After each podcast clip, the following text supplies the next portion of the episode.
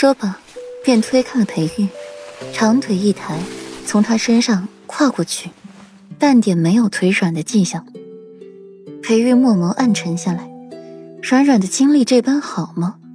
是自己昨晚不够努力吗？只是西园那个女人，解决有点难呢。裴玉低低一笑，不管如何，这书房他是绝技不会睡的。裴玉拿过软袍，简单的系在身上，靠在床头，见顾软在细心的给自己梳妆打扮，光鲜亮丽。裴玉眉心一跳，你要出门？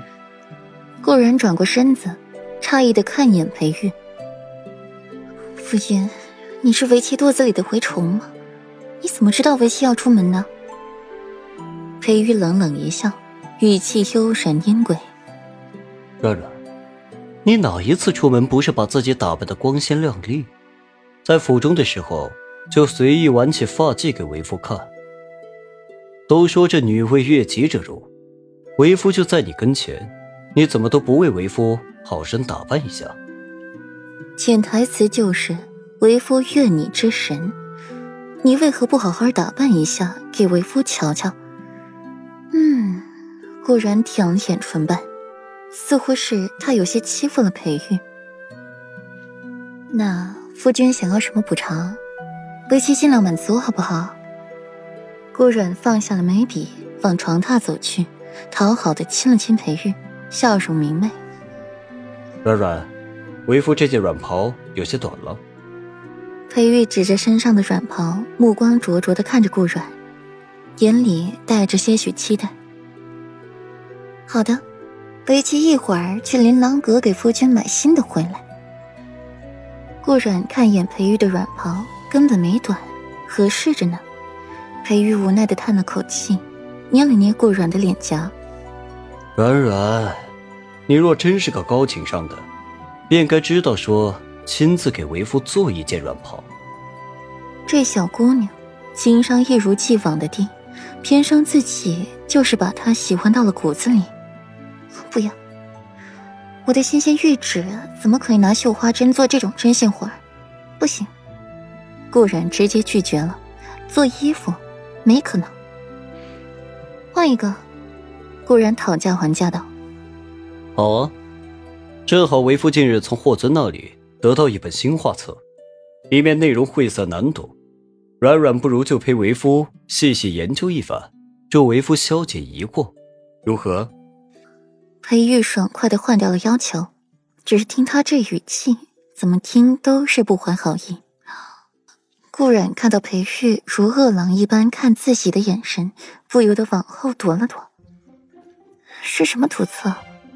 只见裴玉一张薄唇一张一合的，配上那张极具妖冶魅惑的脸，轻声说话，撩人心神极了。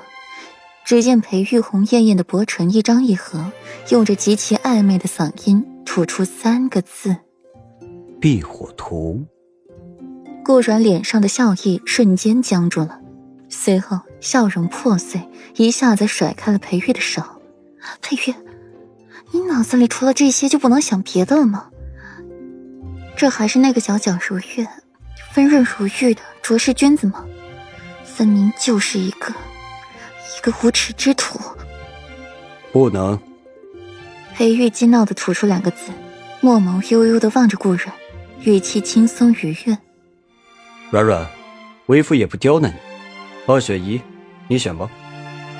你很刁难了，我选第一个。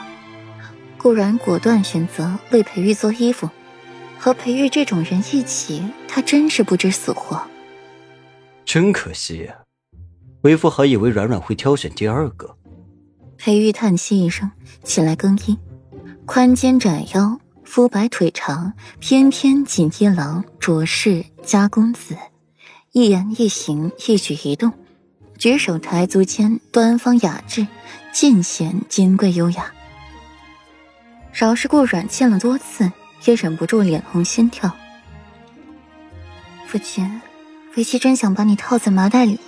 只给为妻一个人瞧。顾然乖巧的坐在床边，瞧着裴玉，凤眸波光潋滟，炫目生辉。裴玉浅笑，向他伸出手：“走吧。”啊，去哪儿啊？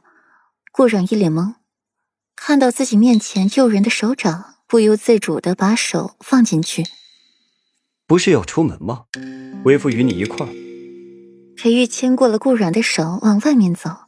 顾阮乐滋滋的跟上去，只是一出门就看到了不喜欢的人。